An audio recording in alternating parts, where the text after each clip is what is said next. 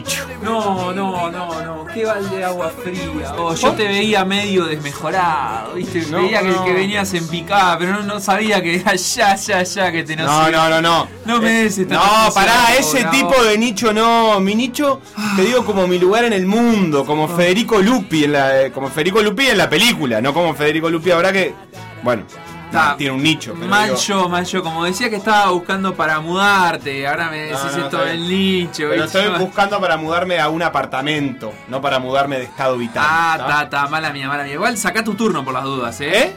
No, nada, nada, nada. ¿Pero me ves mal? No, no, no. No, en serio, decime, ¿me ves mal? ¿Notas algo raro? No, no, está. Está, está, está, está, está, está. Yo te digo, mi nicho es el de las carreras de calle. ¿Te Sí, acordás? sí. Las 10K, las 5K, Sí, sí, por esa de las marcas. por supuesto, bueno, por supuesto. ahora algunas tienen un formato virtual que me viene al pelo, porque yo en realidad, virtualmente, Sí. siento que corrí muchas carreras de calle. ¿Qué, qué- qué Y significa que que, estoy. sea- que sean virtuales y la- las puedes correr Bueno, de la yo no sé muy bien porque todavía no escuché el informe de Agustina que tendremos dentro de un rato, pero son virtuales, como que te quedas en tu casa y pones el tiempo que hubieses querido hacer y listo.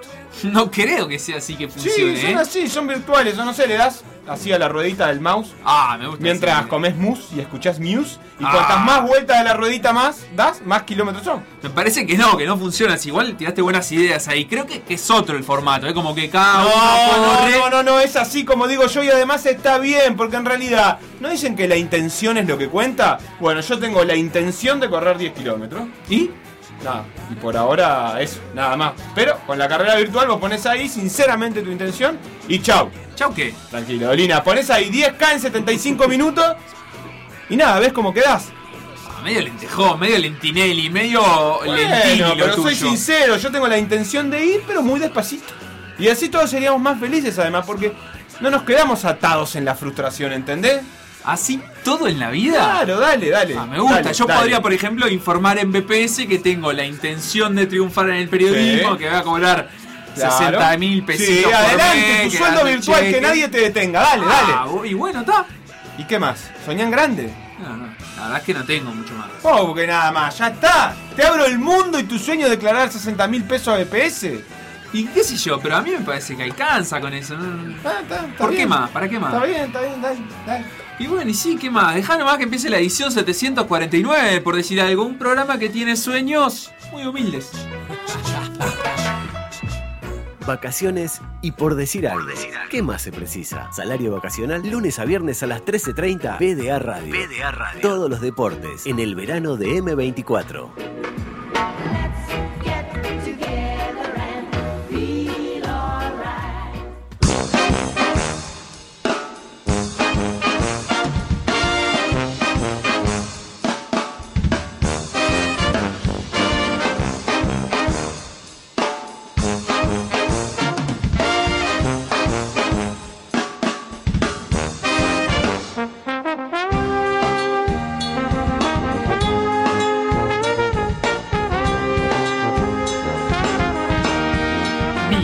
Encontré en esa presentación Sí. influencia del cuarteto de Nos Sí.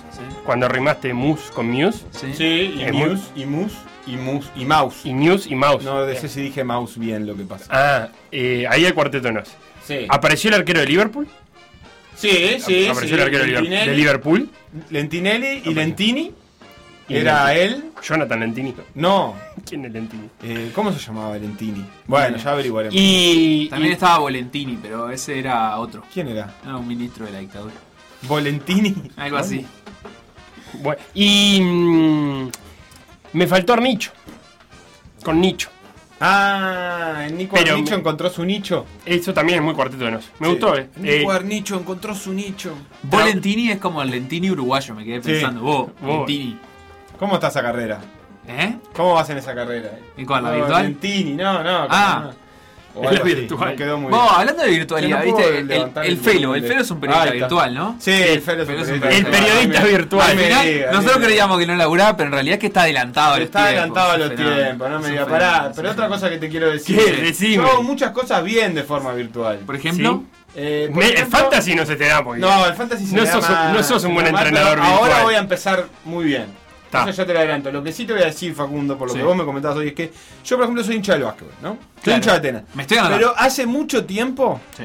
que soy un hincha virtual. Como que siempre tengo ganas de ir, siempre estoy a punto de ir a los partidos, pero ya hace un tiempo que me cuesta, me da pereza. sí. Eso es lo que te quiero confesar. Eh, no sé si a vos te pasa, a ustedes les pasa como hinchas. Ya, que está lindo para ir a ver a Atenas. Ya, bueno, al final no fui. Para mí, eh, tanto me pasa que no solo digo está lindo para ver a Trubil, que ni siquiera lo miro. O sea, tan lindo está para ir a verlo que me quedo en mi casa y no, no prendo la tele. O sea, soy hincha virtual, pero virtual. Es peor eso- que el- Soy de corazón. Engancho un cuarto. de, de- de corazón, no, eso, decorado. de, eso sos. decidia. ¿Eh? Sí, eso de- Sí, sí, hay poco apego, de- Pero bueno, ahora me estoy anotando hinchavirtual.uy y yo quiero estar en ante la arena. Y parece que acá, mira, me piden a qué cuadro vas a alentar en la final. Para, Uy, eh, para, se parece. Documento de identidad, uno, un Pará. millón, un 111 mil. ¿Se parece a lo de la lona de Nacional en el clásico? No, ante la arena, papá. ¿Pero qué hay que digital, ¿Viste? digital. Ahora puedes ser hincha virtual, ¿entendés? Puedes alentar, gritar, festejar, Pero- todo, sí. pero, pero por, por videollamada. Pero. Tiene la ¡Ah! pantalla gigante en la tela arena. Sí, pero pará, ¿tenés que estar en, en frente al, al celular todo el rato? No, a la compu. ¿A la compu todo el Yo rato? quiero, yo quiero desde la compu. Bueno, sí, de- Pero del escuchame. dispositivo que tú eliges. ¿Sabes cuál es el problema de la arena? Que ¿Cuál? la NBA cuando hizo su burbuja tenía las pantallas gigantes de hinchas virtuales como a los costados y atrás de la cancha. Mm. Acá es solo la pantalla gigante de la arena, entonces en la imagen no, sal, no salís. Salís solo a la vuelta de un minuto de tiempo, entre un cuarto y otro. ¿Me explico? Ah, ¿y no te van a proyectar en la tribuna? Y no, en la tribuna creo que no. ¿Vos no te van a proyectar en la tribuna? Me parece que hay 50 lugares, es una cosa medio... medio ¿50? Sí, son Medio un chiquita. poco largas las instrucciones, estoy viendo. Llevan como bastantes pasos, aunque no parece ser difícil. Pero tiene un, ¿cómo se llama? Un disclaimer. Sí. Al final que dice... La experiencia de hincha virtual es algo completamente nuevo para nuestro territorio y está en periodo de prueba. Por lo cual puede presentar alguna dificultad tanto en la transmisión como a la hora de conectarse vía Microsoft Teams. En caso de encontrar algún error durante el partido, pueden comunicarlo mediante el chat de la transmisión. Está bien, me parece bien que se Qué lindo, igual. qué lindo para ser moderador de chat. Pero es gratis Ah, aparte. Es gratis. Es gratis, eso hay que decirlo también. ¿no? Para el moderador de chat es el que te llama al orden si, si vos haces algún improperio, por ejemplo, a la cámara. Porque- ah, ¿te pueden sacar? No, te pregunto yo, el moderador de chat dice vos, hey, hey. El árbitro, por ejemplo, dice vos, vamos a calmar a. Sí, sí. A los hinchas virtuales. El moderador. Va el moderador de- y te dice, Star "Che, Media, calma". puede ser. Eh, la verdad que no lo había pensado. No vi, ni- no vi ningún video medio viral, medio nada, de hinchas eh, excediéndose en campeonatos virtuales. No sé si. Creo que si hubiera sucedido que alguno Puede pasar. se hubiera quitado la ropa gesto o algo, hubiera pasado, lo hubiera- nos hubiéramos enterado. Ver, eh, yo te digo que ¿Ya durante la, durante la burbuja en la NBA eran noticias. No creo que se hubieran excedido ni nada, pero sí curiosidades. Como, Curiosidades sí. ¿Viste eso de distraer al que tira los libres Eh. y eso? Bueno, buscar formas innovadoras, acordes a la virtualidad. ¿Cómo Claro. distraes a un hincha, a un jugador que va a tirar un libre siendo un hincha? Y bueno, le, le aplaudís con los palitos esos. Pero no hay sonido, sé qué. sí, para en el, en el No hay estadio. sonido, pero si vos justo te tocó el lugar que está detrás del aro, vos ya sabés y entonces Uh, es muy haces alguna complejo. No, no, porque ahí compartís pantalla de la que estés haciendo vos y, y pones una, algo ahí. Sí, pero las distraiga. pantallas de la NBA no estaban más bien al- como al- al co- a los costados y como que te tocaba como el recoveco del final, pero no sé si llegaba atrás del Para aro. mí llegaba atrás del aro. Sí, ¿eh? llegaba atrás del No, aro. para mí que- Está difícil. Bueno, se puede hacer algo. Para mí, lo que sí se podría hacer eh, es. A mí me gustaría que se coordinen y generen especies de mosaicos los hinchas que están en la pantalla. Como esas coreografías Ah, que se lindo. pasan una cosa. ¿Viste que, Ajá, que se pasa la pelota y el que está en el otro cuadradito hace que la agarra y la tira para arriba? Y que yo qué sé, los hinchas de Trubil y de Aguada. que si es como dice Facu, que son 50 en total, se pueden coordinar. Puede haber un, un- un- un chat de WhatsApp entre los 50 Claro. que van a ir Eh, Y- y dicen, y ahí coordinan. a la de 3, hacemos la ola. Uh, Lo- me gusta. eh, ahí rinde más, me parece que apagar y prender. Para mí hay que tener un, un cartón tipo Trubil. Yo me estoy dando para ser hincha virtual de Trubil. Sí. Eh, todos nos coordinamos y ponemos un cartón rojo enfrente a nuestra a nuestra a nuestro lente de la cámara. Entonces vos tenés todos los hinchas virtuales con un mosaico rojo. O amarillo. Está, y no, no, no requiere mucha logística. Sin la o sea, T más blanca en el rojo, medio rojo, ni nada. rojo. Todo rojo. Rojo, una cartulina claro. roja Acá, tiene pum, todo el mundo. Los hinchas virtuales, pum, ¿Quién pus- tiene una pintamos la pantalla roja roja. en- Todas las 2021. papelerías, todas las papelerías de Montevideo. Ah, está, Todos los hinchas comprar. de Trubil del Bueno. Estamos hablando de Facundo que eh, ni se sienta a ver a Trubil y quiere que vaya a una pero papelería. poner antes. la cartulina y no ver el partido. Claro. Y no- o Ahí no- está, mirá, no soy el hincha, filmarse. el, el hincha, el Pero mejor vas a, hincha pasar por, vas a pasar por una papelería a comprar una cartulina. No, no, no creo. Ah, voy, a una buscar algo, remera voy a roja. buscar algo rojo que Por tenga eso. Una remera de Trubil, por ejemplo. Eh, ¿Qué te me- parece? Me, parece una buena decisión. Ojalá se implemente para, para más adelante. Creo que la moda de, de las cosas que son pero no son y de la virtualidad, eh, y, y- y de las cosas que en la virtualidad simulan la realidad, obviamente se va a extender y va a ser cada vez Sí. mayor. Desde los simuladores directamente, Qué serie.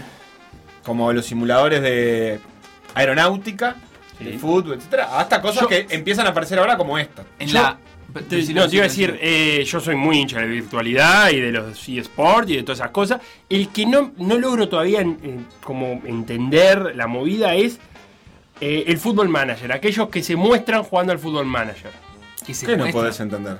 Claro, que uno transmite su partida de fútbol Ah, manager son y otros caster que- de Full Manager. Claro. Y bueno, pero hay una comunidad interesada en saber cómo juegan los mejores jugadores, o cómo juegan los famosos, o cómo juegan. ¿Para qué quiero ver yo a alguien jugar al LOL? Pero el LOL tiene cierta acción que me parece que el fútbol manager no, por eso no entiendo. Pero bueno, el LOL tiene éxito y el fútbol manager Claro, no. Tal cual. Digo, el Food Manager es. Hay es toda muy- una comunidad ahí, Sí, ¿eh? bueno, pero también hay una comunidad de gente que eh, eh, escucha transmisiones de aeronáutica, por ejemplo, y, y es una minoría este, eh, muy específica. ¿Por qué miras a alguien? No miro a nadie, digo que hay gente que pone su radio y, y se pone a escuchar qué dicen los de la torre de control y cosas por el estilo. ¿Eso, ¿Eso es legal? ¿Eso es legal? Que dice Charlie Bravo Alfa Yo Wiki. qué sé. Y bueno, y es una comunidad como tal, es respetable. Pero esa comunidad, eh, no sé, ¿es mucha esa comunidad? No. y la otra comunidad que hay, eh, que te puede resultar novedosa, ¿sabes cuál es? ¿Cuál? La de el remo bajo techo. Remo bajo techo. como Sí, ¿cómo hacer para remar bajo techo? La verdad que yo no tengo ni idea, pero estamos en contacto con Bruno Cetraro, remero de Uruguay, que además de remar bajo techo y competir en el Mundial el próximo 23 de febrero, va a estar más adelante compitiendo en el preolímpico, buscando su lugar en Tokio 2021. ¿Cómo andas, Bruno? Buenas, ¿cómo estás, Facu? ¿Todo bien? Muy bien, bueno, acá estábamos conversando un poquito de, la virtualidad, las competencias que se desarrollan de manera virtual, ahora están las carreras de calle virtuales, están también los hinchas virtuales para, para ver los partidos, eh, y vos vas a participar en un mundial, o sea, si hay alguien en Uruguay que pueda hablar de la cosa virtual, eh, sos vos, es Felipe Kluber que también va a competir. ¿Cómo es la historia del mundial de remo ergómetro que, que se realiza de alguna manera cada uno desde su casa? Bueno, e- era el mundial de remorgómetro ya se viene haciendo, se viene llevando a cabo hace mucho tiempo. El tema es que siempre se, se ponía un lugar físico, no sé, Francia fue el año pasado, entonces donde todos los remeros iban y, y participaban, se, se concentraban en un estadio y, y ahí se realizaba el mundial bajo techo. Y ahora con todo el tema de, del coronavirus se tuvo que reinventar y salió la- esta modalidad de virtual de conectar eh, la máquina de remo, el simulador de remo eh, a la computadora y por la computadora transmitir eh, lo- los valores que te va dando la máquina y así competir con, con, otros con otros rivales. Bien, contame, que- contame ahí un poquito, ¿qué vas viendo vos mientras, mientras remás? Ustedes ya compitieron en un campeonato canadiense que fue el clasificatorio para el Mundial eh, y, y ganaste, vos ganaste, eh, tuviste el mejor tiempo de todos. Eh, ¿Vos vas viendo los tiempos de los demás mientras vas remando o vas viendo solo tu tiempo? Eh, ¿Cómo sabés contra quién estás compitiendo?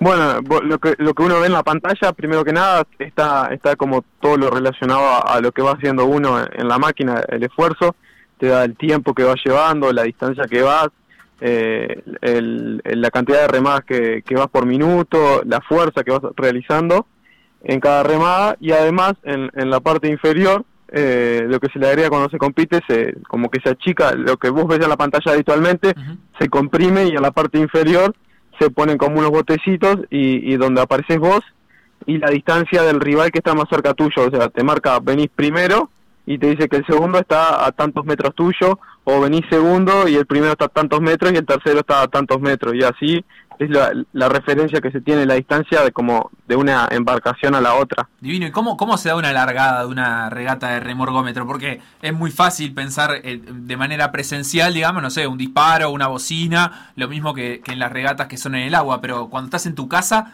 ¿qué, ¿cuál es la señal de largada? Bueno, ta, las máquinas, como, como sabrán, están todas conectadas a, a la computadora y la computadora a internet.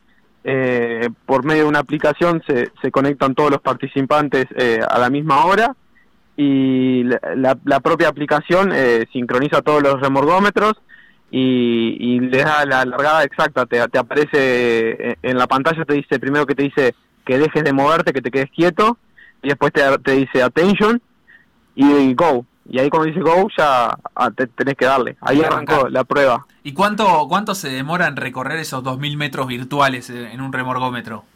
Eh, bueno, nosotros en la categoría, en, la, en el mundial hay, hay varias categorías, está, hay, está dependiendo de, de la categoría por edad, están los juveniles, eh, sub-23, eh, los mayores y después se, se arranca a dividir el máster. Además, dentro de esas categorías también está peso ligero y peso y peso abierto. Ahí va, pero por ejemplo ustedes en peso ligero sub-23, ¿qué, qué tiempos tuvieron que, que fueron de los mejores del mundo? Eh, nosotros tiramos 2.000 metros, en, yo, en mi caso yo tiré 6.14, 6 minutos 14 segundos y Felipe lo realizó en 6.17, que, que después eh, extrapolaba lo que es eh, el ranking de, de tiempo en la categoría peso ligero y sub-23, eh, en, en los que estamos inscritos actualmente en el Mundial. Yo tengo el mejor tiempo y Felipe está en segundo lugar con, con el segundo mejor tiempo. Bien, Así así- que eso da... ¿Y lo da podés virtualmente cuando llegás? Ah, estaría bueno, esa, esa parte no está todavía, pero estaría bueno que se pueda... ahí. Sí, ahora lo, en, en esta primera etapa que tuvimos, que fue el campeonato canadiense de remo, que también fue clasificatorio, eh, era solo virtual y solo algunos competidores transmitían en vivo la, la, la regata. Pará, Ahora lo que- bien, lo- me gusta eso. Como, lo- lo- como Ibai, como un caster ahí por Twitch. Ahí va. Ahora, ahora para el mundial es, es eh, para el mundial es una regla. Vos tenés que conectar, además de conectar la máquina a la computadora, tenés que conectar una cámara ¿Sí? para para poder Claro. estar en, el- en el momento transmitiendo en vivo Pará, para y- que y ¿dónde para, para que no pongas un campeón olímpico con tu nombre a competir, básicamente. Ah, Exactamente, y además para, para poder hacerlo visible, para poder transmitirlo, porque lo van a, lo van a transmitir a través de, de YouTube y dentro mismo de la página de World Rowing. Entonces lo van a transmitir eh, online y, y supongo que los primeros puestos eh, de la competencia irán, irán mostrando a todos los participantes y, y si hay algún duelo que se vea, no sé, diferencias de, de pocos metros entre, entre deportistas, mostrar eh, cómo, cómo, cómo, cómo van remando, cómo... Pará, pero me, me encanta. Esto es el martes próximo a las 8.50 de la mañana de Uruguay. Eh, Sí. podemos enganchar en vivo eso y, y- y ver la, la transmisión, digamos. Exacto, va, va a estar transmitido eh, por YouTube, por World Rowing y también en, en la página oficial de, de World Rowing. ¿Y dónde vas a estar vos físicamente? En, en- en este preciso momento no tengo mucha idea porque como, como, como es la última, estamos a una semana también de viajar a lo que va a ser el preolímpico. eh, El, el lunes ya están viajando los botes de, de acá de Uruguay para, para Río de Janeiro. Entonces, Vas remando eh, en el viaje. Vamos en un bondi y armamos el remorgómetro en el bondi. Y, ta- y la idea es la semana que viene, que nos quedamos eh, sin los botes que vamos a competir, vamos a entrenar en otros botes, es ir a, a Melilla, Santa Lucía, a poder entrenar allá en la pista y estar toda la semana ahí en la pista eh, entrenando. Entonces puede ser que la tire ahí en Santa Lucía como la tire acá en, el- en el Montevideo Rowing. Vos, pero pará, hay que arreglar con Antel y pedirles una conexión especial, que no se nos vaya a caer, que no se nos vaya a caer la internet. No, ahí hay que matar todo. Encima, encima, encima que estamos como favoritos. Claro, no se puede caer ¿Y qué internet. chance tenemos que si no arrancamos bien, eh, desconectamos? Ah, perdón, se me desconectó. Se me, me fui. No hay chance. Ah. No, no hay posibilidad de que se conecte. Ay, ay, ay. Hay que estar con todo ahí. Bien, notable. Sí, pero ¿y si se cae el internet? Es, eso pasó en el Mundial de Ajedrez, por ejemplo. Eh, se le desconectó al chino Sí. y cuando volvió a conectar, eh, como el chino jugaba muy quieto, esto creo que a Bruno le interesa particularmente. el, el chino jugaba muy quieto, entonces tardaron en darse cuenta que se había desconectado, porque se movía poco. Y cuando volvió, el chino estaba desesperado y su rival eh, le- dejó pasar el tiempo de él también y empataron la partida porque había sido muy injusto. No sé si en Remo se puede algo así, pero digo, un fair play ahí pensado. Si te desconectas, el otro tiene que esperarte o algo, dejar de remar. Deja de remar. Y ¿Cómo sí. estaría eso, eh? ¿Sabes cómo se aprovecha el otro? ¿Se te quedó? Claro, acá no, acá no hay changüí, no, nadie, No. nadie te va a esperar. No, Bueno, bien, me gusta. Entonces, la baboseada puede ser eh, por WhatsApp igual, me imagino. Si le ganás, Sí. pues, eh, tenés el celular al lado y vamos, inmediatamente vamos- fotito. vamos a estar uno al lado del otro. Ah, Con Felipe. Bien, Qué excelente. lindo. Pero está bueno eso porque tenés una competencia al lado, como que eh, te, te ayuda a, motivarte, ¿no? A, a ir viendo cómo le está yendo al de al lado. Sí, ni, ni, ni que hablar, pero también como, como es una prueba muy dura, eh, es como muy individual, o sea, tenés que estar concentrado muy, mucho mucho en vos mismo porque donde donde te hagas el langa la primera parte digas, pa, estoy bien, la máquina es lo más traicionera que hay, lo podés, podés, podés ir la primera mitad muy cómodo y después la segunda mitad no sabes con qué remarla, está, estás caducado. Claro, Entonces hay perfecto. que, hay que, hay que, hay que hacer una buena estrategia y, y concentrarse en uno, no, no, no, no, no salir a buscar al rival, porque el rival puede salir muy fuerte, pero después en la segunda mitad quedarse, pero si vos salís a hacer el mismo juego que él, capaz que te pasa lo mismo y, y el que, que viene atrás te pasa. Entonces, cada uno tiene que hacerlo a su manera y nada, Está muy y claro. que gane mejor. claro. Bien, estamos hablando con Bruno Cetraro, remero uruguayo, eh, que va a competir en el Mundial de Remo Ergómetro de manera virtual. Así que bueno, un uruguayo que se está adaptando a estos tiempos para, para conseguir eh, un título mundial, ¿por qué no intentarlo a nivel virtual? Pero Bruno, déjame preguntarte antes de despedirnos,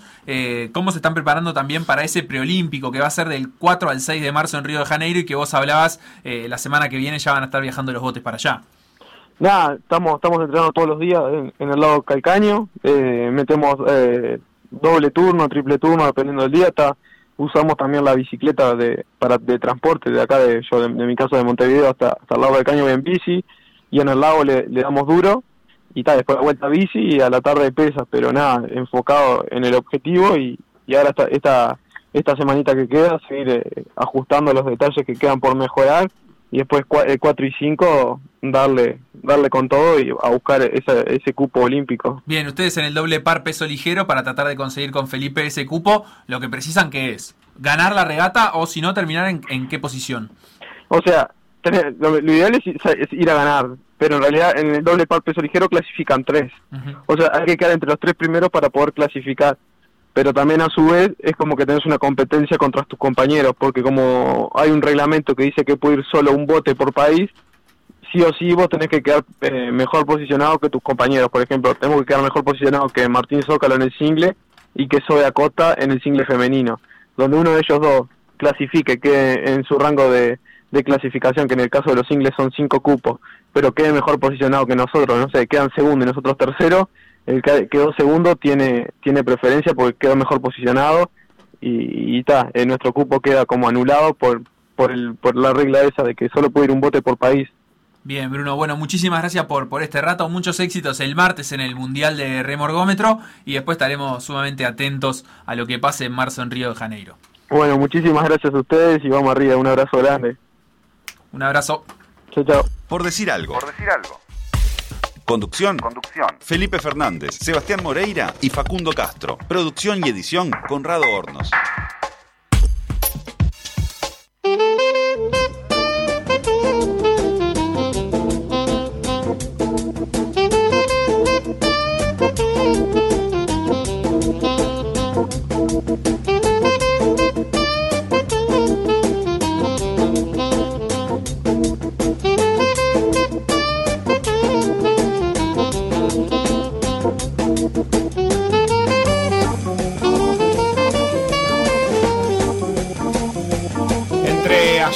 También hoy, y va a seguir habiendo, hay fútbol uruguayo de primera división masculino de 11. Sí, otra vez, En el día de ayer, River Plate y Rentistas empataron 1 a 1. Muy bajo cierto. Diluvio Universal o no. No, no. Liverpool Sí, está bien, perdón. 2, Wanderers 1. eh, en el partido de la tarde, Cerro Largo y Peñarol empataron 1 a 1. Cerro y Defensor empataron 0 a 0 allá a las 21.45 de la noche. Porque es 21.45, o sea que no es de la noche en realidad. Es 21.45 y listo. Si fuera 9.45 podríamos tener que... Vos aclará Se todo lo que entiende, quieras. ¿no? No, no, quiero creo que quedó claro, Ah. sí. Fénix Danubio empataron 1 a 1 hoy de mañana y así lo vivieron nuestros hinchas. River Plate. River empató en el Sarol de 1 a 1 con Rentistas. Rentistas fue sin técnico, sin la mitad de la saga, sin el jugador número 1, Vega, con tres suplentes en el banco que ni tenía pensado usarlo Melo, que es el suplente de Capucho, y River que tenía como 10 cambios, todo el equipo titular, no tenía ninguna baja más que Ribaí Rodríguez, que no es una baja, es una alta, que no esté Ribaí Rodríguez. Termina empatando 1 a 1 eh, contra un equipo que se quedó sin piernas en el minuto 60, que puso solo dos cambios y con eso bancó 30 minutos más y River no supo hacer absolutamente nada más que tirar centros podridos que queden en la cabeza de nadie y terminar regalando dos puntos más en el Saroldi, dos puntos más de los 135 mil millones de puntos que venimos regalando todo este año en el Saroldi. Nos comemos un gol bruto por un rebote de Salaberry, eh, perdón, Salaberry trata de despejar, la pelota rebota en un jugador. ¿Cómo vas a hacerte ese gol? Y termina haciéndote un gol Renato César, que creo que no ha sido un gol desde que jugaba Nacional. Y después Neris, en una jugada de los dos carrileros, uno tira al centro a cualquier lado, recupera bien Bonifacia dentro del área, Neris hace un gran pivot y mete la pelota, lo cual te hace dudar por qué no le dan una pelota a las espaldas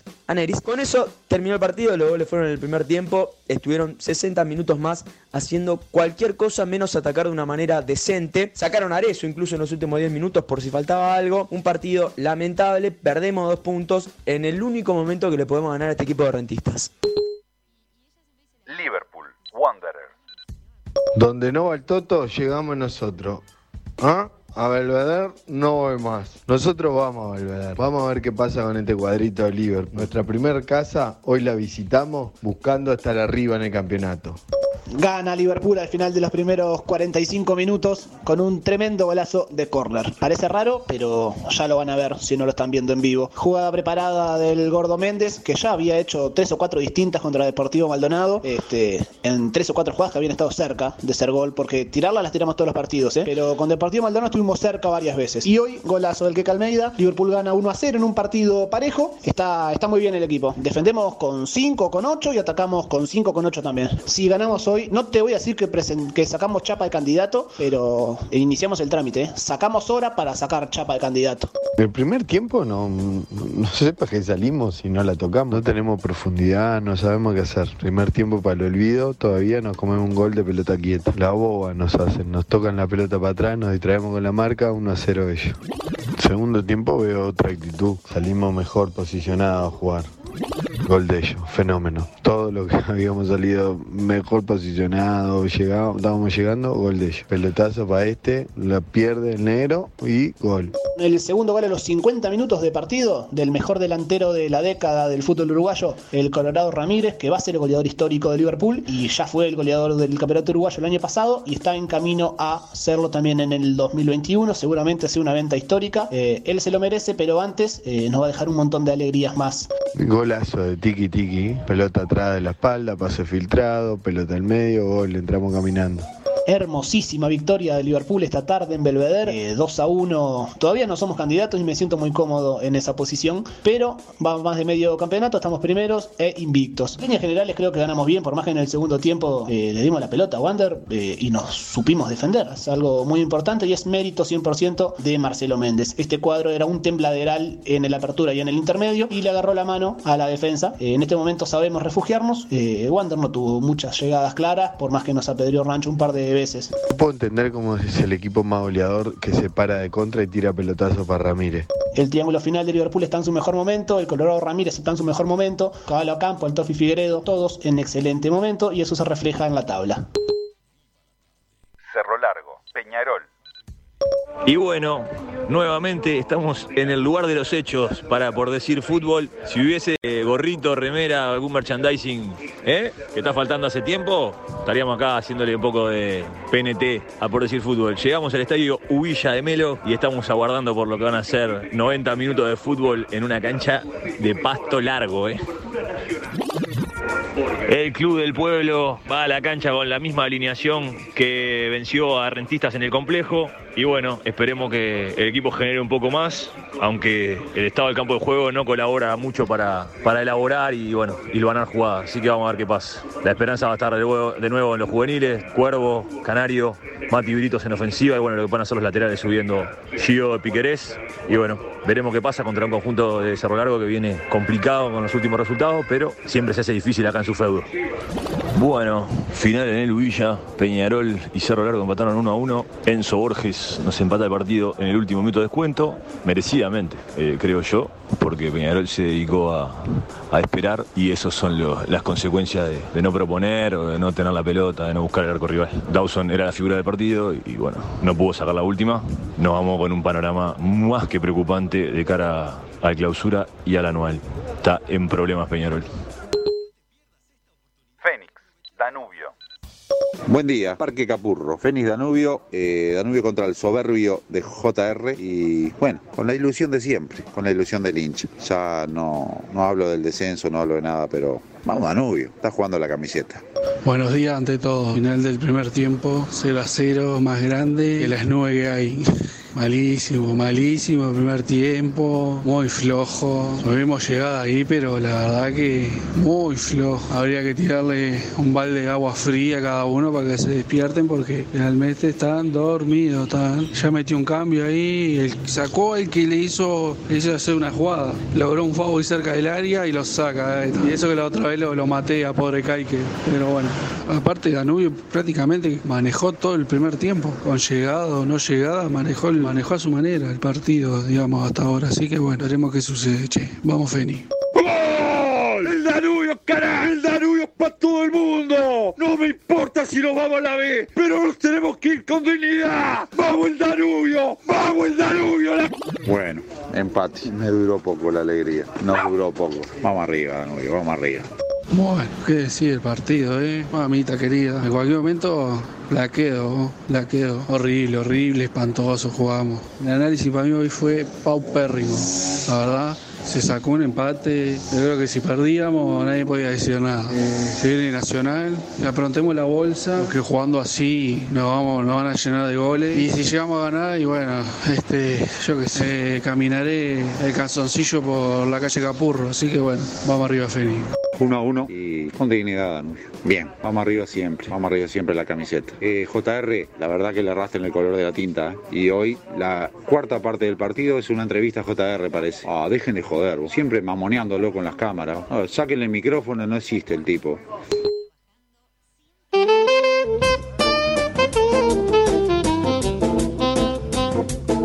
Estaba enojado el hincha de Danubio con JR. Quedó todo Me mal pareció entender. JR está haciendo un monólogo al, al micrófono por partido, te diré. Al micrófono de que agarra sonido ambiente. Ah, él le habla y le habla y le habla y le habla. Sí, hoy estuvo particularmente activo. eh, para empezar, eh, por lo más fresquito. La verdad es que fue bueno el partido de Danubio. Es el primer partido que le veo, eh, y charlaba un poco con, con Richard, el hincha de Danubio, el primer partido que le veo como parejo y como compitiéndolo en, en- en varios días. Él me decía, sí, ya no pienso en el descenso, pero la verdad es que tengo ganas de, de irme como con dignidad. No es una cuestión de Claro. dignidad, pero sí irse compitiendo eh, y que te den por lo menos ganas de ver los partidos. Hoy lo empezó ganando y la verdad que lo, pudo gol. haber ganado, un lindo gol. Eh, se lo empatan con un gol insólito de un jugador que la verdad que estaba tomando bien la marca, pero claro, como muy de espalda la pelota, el centro le pega en, en la cola y se le mete con abajo contra un palo al arquero. Y lo pudo perder, ¿eh? y lo pudo perder, perfectamente. Porque sacó, sacó un tiro libre de Canovio, el que patea el tiro libre. Bermúdez es el arquero de Danubio.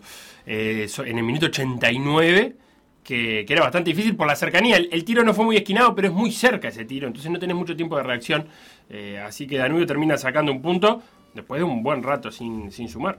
Sí, Danubio está bien complicado. En el otro partido por el descenso que tuvimos en estas horas fue el de Cerro y Defensor, que empataron 0 a 0. Defensor con uno menos durante un buen rato también. Bastante rato, que 60 minutos capaz, una cosa por el estilo. En el- la mitad del primer tiempo tuvo una expulsión eh, y lo terminó empatando. Eh, no hay muchos cambios, en, por lo tanto, en la tabla. Empataron todos. El que queda a jugar y hay que ver si puede aprovechar es Boston River. Sí, y Plaza Colonia. Eh, bueno, sí, y Plaza Colonia. Eh, sí, juegan entre ellos. Eh, sí, la verdad es que Plaza, sí. ¿cuántos puntos tiene? Está, bueno, está 10 arriba de Boston. Eh, si gana hoy, creo que se- de- definitivamente se despega.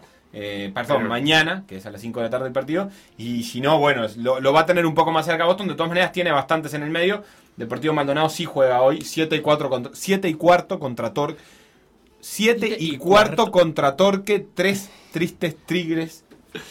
Bueno, y ayer el partido de, de Peñarol, eh, la verdad que coincido bastante con lo que decía el hincha. eh, merecido el empate.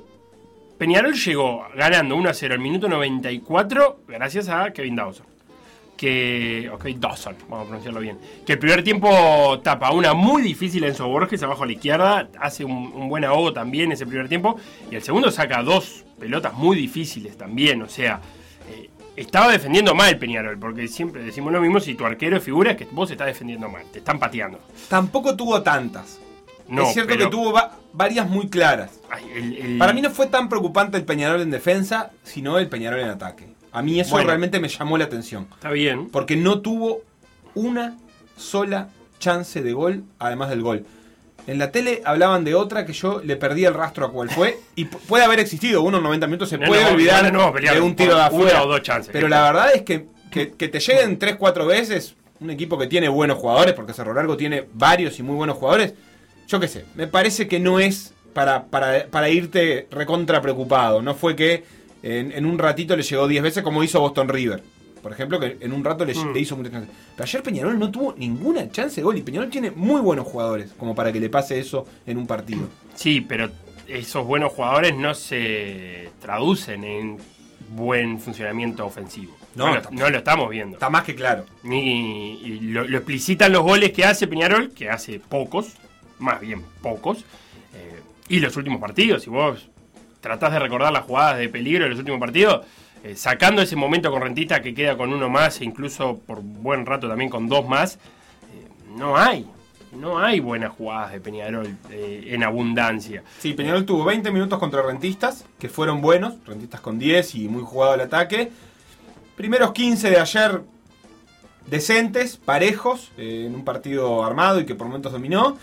Y un, un rato del partido contra Boston River en el segundo tiempo que también fue bueno, por ejemplo. Pero eso es lo único de Peñarol en los últimos tres partidos. Eh, y, a- y para atrás tampoco hay mucho más.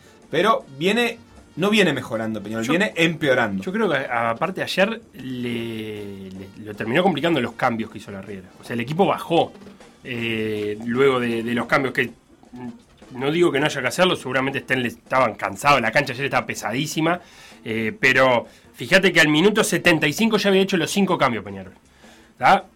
Eh, primero entra el Cebolla y entra Gargano al ratito y sale eh, el Canario, ahí cambia de Los formación. dos Agustín Álvarez. Salen los dos Agustín Álvarez. eh, después entra el, el Toto Núñez, Máximo Alonso y, y Rodrigo Bascal. Pasa línea de 5 Peñarol. eh, con, con tres zagueros bien marcados, Cajelmacher, Formiliano y, y Abascal. Bueno, pero ahí podría haber una idea. Yo creo que ese cambio se le está criticando mucho, pero podía haber un- el, el fermento de una idea que era liberar aún más a sus laterales en ataque y quedar cubierto con esos tres para, eh, para cubrir a, Sí, a, sí, lo- a los- ver, a eh, Cerro hay mucho, es verdad que Que hay además tenía cuatro, cuatro tipos casi permanentemente en ataque. Es verdad que hay una reacción desmedida pasar con línea de 5. quiero decir que es una bobada pensar que jugar con línea de 5 es más defensivo o ofensivo. Depende de donde te pares vos y depende de lo que hagas con esos 5. porque. Si y querés- Piquerés y Giovanni están siendo armas principales del ataque de Peñarol. Principales. Entonces, si vos los liberás a ellos dos, que de hecho Giovanni hace una corrida eh, eterna, que, que la pudo hacer, me parece, sabiendo que podía dejar todo en ataque, porque en defensa tenía quien lo cubriera. De hecho, en esa jugada en defensa queda Formiliano por lateral derecho. O sea que, por quedar con línea de 5, no pasás a ser más defensivo ni por asomo. Lo que pasó es que si vos ponés tres zagueros con la intención de, de- de hacerte más fuerte en el área, eh, el gol que terminás recibiendo en el minuto 90 más 5 hace ruido por todos lados.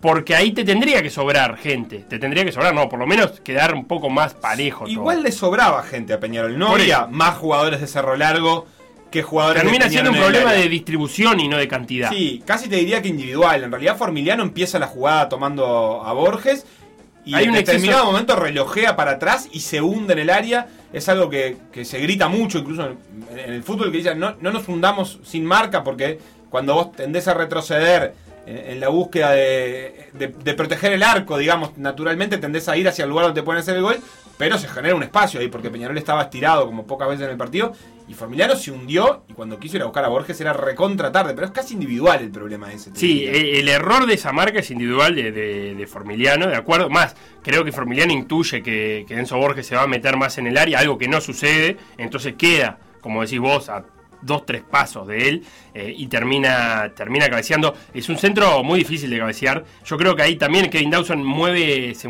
camina mal la jugada. Eh, en un momento es- creo que da dos, tres pasitos como para salir, se da cuenta que no, lo agarra, quiere corregir su posición y cuando cabecea a Borges, eh, lo agarra, no lo agarra del todo bien como para reaccionar. No quiero decir que le haya podido sacar, pero la el movimiento de pies lo que te permite después impulsarte para, para volar. Igual No- vuela. Igual vuela. Pero no termina siendo el mejor. Yo no sé si eh, por no estar bien parado no pierde un, un poquitito de tiempo a la hora de reaccionar. Yo creo que seguramente no, haya- no, no esperara que Jamás desde ese lugar pueda sacar un cabezazo tan bien colocado y con tanta fuerza. Está bien, no fue un, no fue con tanta fuerza, pero para hacer desde Pero ese fue lugar. bombeado. bo- Fue bombeado, pero fue fuerte igual, de todas maneras. No, no fue un, un cabezazo de esos que se te va metiendo No, como no. una lágrima contra el palo ni nada por el estilo. Entró ajustada, fue un buen cabezazo. Yo creo que ahí hay mérito de Borges. Ni que hablar que merece Borges. Y lo otro Es es. una jugada individual de todas maneras. Eh, eh, eh, a lo que estabas yendo vos también era a todo lo que hace que Peñarol dependa de esa única jugada para ver el resultado que es que estuvo 50 minutos jugando muy mal. Sí, y, crea y que se le crearon chances, porque Borges había tenido eh, por lo menos tres chances antes del gol. Eh, y lo otro es que queda ahí resonando en, los hinchas, es ese contragolpe final, porque Peñarol se dedicó todo el segundo tiempo a aguantar. De hecho, ese contragolpe viene de un pelotazo de Gargano que no quiere jugar. Gargano recupera esa pelota eh, sobre el, el mediocampo, del- sobre la izquierda en su propia cancha. Y la verdad que es un pelotazo hacia arriba. A que salga lo que salga. Ah, no sé, yo creo que fue una buena, un buen contragolpe de Peñarol. No, pará, antes. ¿Vos decís que el pelotazo Gargano fue a Torres? Sí, yo creo que sí. Para mí fue para donde saliera. Si salía Torres bien, si salía otro, bueno, mala suerte la alejé. Creo que Peñarol buscó, buscó armar ese contragolpe. eh, no lo definió de la mejor manera, había mejores maneras, pero también es cierto que lo terminó en el área del rival. Sí, yo lo que- que... te quede la, la espinita, pero es una jugada que termina eh, casi en el área chica. Entre tu área, entre el área chica del rival y tu área chica hay un montón de cosas. y Cerro Largo las hizo bien, tuvo ese- esa paciencia para elaborar esa jugada. Que, por Que no ahí- tuvo Peñarol Que no en tuvo ese Peñarol contragolpe. en ese contragolpe. eh, y que es un plus. Más que, un, más que un defecto el otro. Creo que es un plus que le No, pero yo lo que voy es a lectura de partido. Si vos estás aguantando todo el segundo tiempo, yo lo, lo que me parece que se le, le tiene que pedir a los delanteros es eh, dame aire para respirar a la defensa y por sobre todas las cosas que las jugadas terminen. Porque si el cansancio de defender constantemente eh, te va agotando y te va generando, eh, se va acumulando ese cansancio. Entonces, ese contragolpe no fue en sintonía con lo que el partido pedía, que era aguantar, darle un poco más de aire a la defensa y en todo caso culminar la jugada. Si terminaba, porque el culminar la jugada te da un momento más de, armado. No es lo mismo un- que recuperar la pelota ahí y armar la jugada que un saque de arco. Nada más que eso. eh, también lo conducieron tres eh, jóvenes, ¿no? Porque eran Torres, el que, el que no llega a cabecear es Máximo Alonso, y el que tira el centro, ahora me falla, no sé quién es, eh, o no recuerdo quién es el que tira el, el centro. O sea, también son errores que, que adentro de todo a los juveniles se le puede se le puede se le puede perdonar en el sentido de que no entender bien por dónde puede pasar el partido. Nada más. Se le escapan puntos a Peñarol, queda lejos en el clausura. Lejos en el clausura. Y leía el dato ayer que tiraba Banebur en redes.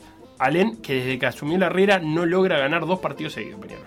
Sí, Peñarol eh, tiene el partido que viene contra Wanderers, que es el partido que en el apertura le costó el puesto a Forlán por una campaña Hoy salió a hablar Forlán. parecida. Creo que en aquel momento Peñarol debía un partido, si no me equivoco, a- antes de Wanderers. Yo creo que eh, Forlán llegó, se fue y ahora no lo tengo tan presente, pero se fue con una campaña muy parecida a esta. Es decir, si perdió con Wanderers y quedó peor que, que lo que está ahora. Si Peñarol gana, va, evidentemente va a tener más puntos, pero es una campaña muy similar a la que le costó el puesto a Forlán. eh, lo cual no deja de ser una señal. En el clausura Liverpool quedó con 18 puntos. Va a seguir siendo puntero pase lo que pase y va a seguir, seguir siendo único puntero porque Torque que juega hoy tiene 14, Nacional que también juega hoy tiene 13, igual que Peñarol que tiene un partido más, Wanderers 12, Defensor y River tienen 11 y en la anual quedó más lejos Peñarol en realidad porque eh, en el clausura por lo menos está 5, en la anual está 7 de Nacional pero tiene un partido menos Nacional que va a disputar hoy, tiene 56 y 49 tienen Torque, Peñarol y Liverpool, Torque también tiene un partido A menos. Peñarol se le complica incluso la, las chances de ser Uruguay 3 en la Libertadores. Porque eh, se va a definir después de este fin de semana y si queda abajo de Torque, Torque va a elegir primero. Si quiere ser o no. Y va a decir que sí. Es Ser- posible. Torque, Peñarol y Wander son los tres que se muestran interesados en ser Uruguay 3. Si Torque dice que sí, Peñarol casi que Queda se despide de la Libertadores. Y va a tener que apostar a la Sudamericana. Porque requeriría Salir sí campeón sí- del clausura sí o sí. Sí. Eh, entonces se complicaría. Hoy, ¿a qué hora juega eh, Nacional Progreso? Nacional Progreso, que es hoy, es a las 5 de la tarde. Bien. Previa a las en 4. El Paladino. En el Paladino. Previa a las 4, dos cositas bien cortitas de este, de este partido. Eh, Nacional no tiene a Neves por esguince de rodilla, ni a Emiliano Martínez por acumulación de tarjetas amarillas, o sea que va a tener que armar un nuevo mediocampo. Vuelve Felipe Carballo.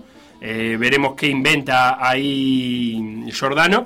Y en progreso no llega Nicola Pérez, que en algún momento se habló de que podía llegar, está desgarrado, ya firmó contrato para irse afuera. La primera salida al exterior de Nicola, 31 años para él, eh, y quiere jugar algún partido antes de irse a los Higgins de, de Chile, pero eh, no está 100%, así que eh, los hoy comandados de nuevo por, por Rusomando van a tener a Nahuel Suárez en, en el arco. Sí, de todas maneras, Nacional le enfrenta a uno de los peores equipos del año. Eh, Que tiene, eso- sí, sí, que viene con ese plus de que desde que agarró el nuevo cuerpo técnico no perdió, empató y ganó. Bueno, pero es algo, Sebastián, no me mires así. Es No, la algo. verdad es que es algo, pero Nacional. En un equipo que hizo 29 puntos en el año. 31. eh, no, progreso. Ah, perdón, eh, 29 eran los partidos. 29 en los partidos. 31, pa- 31 puntos en el año, tiene cuatro equipos por debajo nomás y alguno lo puede llegar a pasar en el día de hoy. Te iba a decir, Felo, que qué Sí. increíble todo, que Liverpool es el escolta de la tabla anual en este momento. Es uno de los tres escoltas de la tabla anual. Un Liverpool que en la apertura eh, prácticamente, eh, bueno, le- que, le costó el puesto a, Román Cuello directamente y, que hizo con este clausura que está haciendo en el que sigue invicto, eh, lo decía nuestra hincha, el Colo.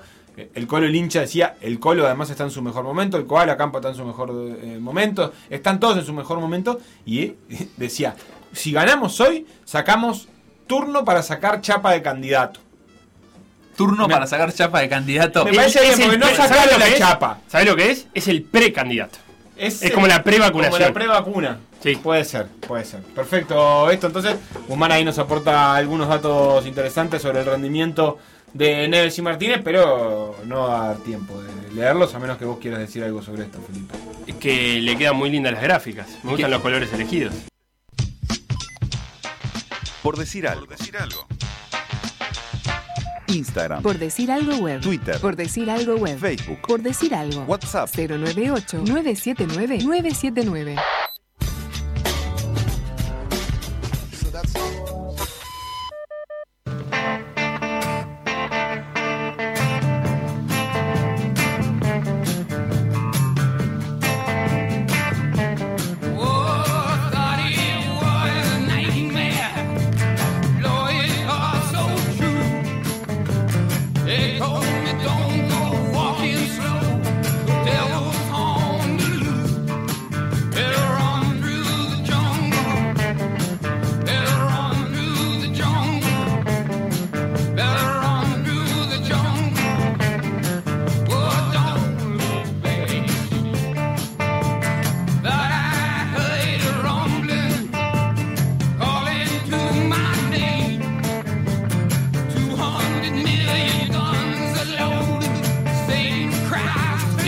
vuelta, Feli. Ahora eh, nos va a acompañar Agustina, la señora Agustina Tubino, que en- para la jornada de hoy preparó un informe sobre las carreras de calle y la realidad que están viviendo, afrontando en tiempos de pandemia. Bienvenida Agustina, ¿cómo estás? Bien, ¿y ustedes? Muy bien, por suerte, bueno, eh, vamos a interiorizarnos entonces un poco de qué es lo que está pasando desde que por allá por marzo del año pasado eh, sobreviniera toda esta pandemia y hubiera que cancelar las actividades multitudinarias bajo techo, pero también al, al aire libre. Desde entonces, eh, vos nos vas a contar, hubo intentos de retomar la, la actividad deportiva, las competencias de, de carreras de calle, y sin embargo todavía esos intentos no han tenido los frutos que por lo menos algunos de los organizadores esperan, ¿es verdad?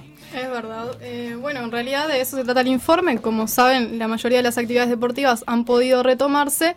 No tuvo esa suerte las carreras de calle. Y eso que son actividades como al aire libre, ¿no? Entonces vamos a tener que ver un poquito ahí cuáles son las particularidades, por qué una actividad que es al aire libre, cuando el deporte al aire libre ha sido lo, primero en, volver, eh, no, han, no han podido realizarse. Bien, para empezar, bueno, Jorge Beltrán, director de Zuca Sport, que es una empresa que se dedica desde hace ya varios años a la organización de eventos deportivos, como las carreras de San Fernando y Doble San Antonio en Maldonado, presentó junto con la intendencia de ese departamento un protocolo ante la Secretaría Nacional de Deporte que finalmente no fue aprobado. ¿En qué consistía este protocolo?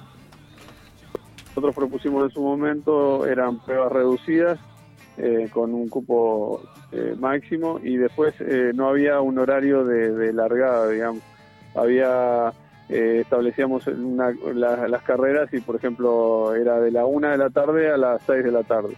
Teníamos, bueno, el circuito cerrado, como en una carrera común, como siempre, pero vos podías ir eh, a la una, eh, una y media, dos, y largabas y, y te clasificábamos por tu tiempo neto, digamos que desde el momento que pasabas por el arco de, salida a tu llegada. De esa manera, al no tener un horario fijo de, de salida, evitábamos lo que es la aglomeración de la largada, ¿no? de que todos salgan juntos y demás.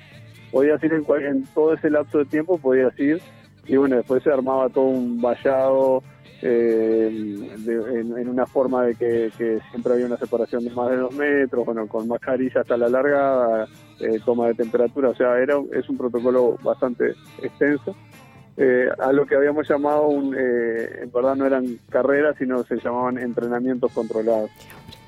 Una, una especie de contrarreloj, ¿no, Facu? Sí, llegaba, largaba, corría solo, digamos. Claro, no es raro esto para las carreras de calle igual, ¿no? Porque en las carreras de calle larga el grupo de elite adelante, que esos más o menos sí, digamos, el que después cruza la meta en primer lugar es el primero, pero después, siendo carreras que a veces han llegado a meter más de 5.000 personas, hasta 10.000 personas, eh, obviamente que hay algunos que largan primero y después llegan atrás de otros que largaron más Sí. atrás, o sea, como, como, como que se superponen igual. Y lo que se toma siempre en cuenta es un tiempo neto eh, que lo da el número de pechera que vos tenés y generalmente un chip. O sea, también las carreras de calle ya tenían eh, bastantes elementos, te diría, técnicos o tecnológicos de, de la virtualidad necesaria para, para organizar un evento así. O sea, todos los, los competidores generalmente tienen chips y el tiempo que se registra es eh, desde que salen, eh, cruzan la línea de largada hasta que cruzan la línea de llegada. O sea que en ese sentido era algo que a nivel de organización no, no representaba un,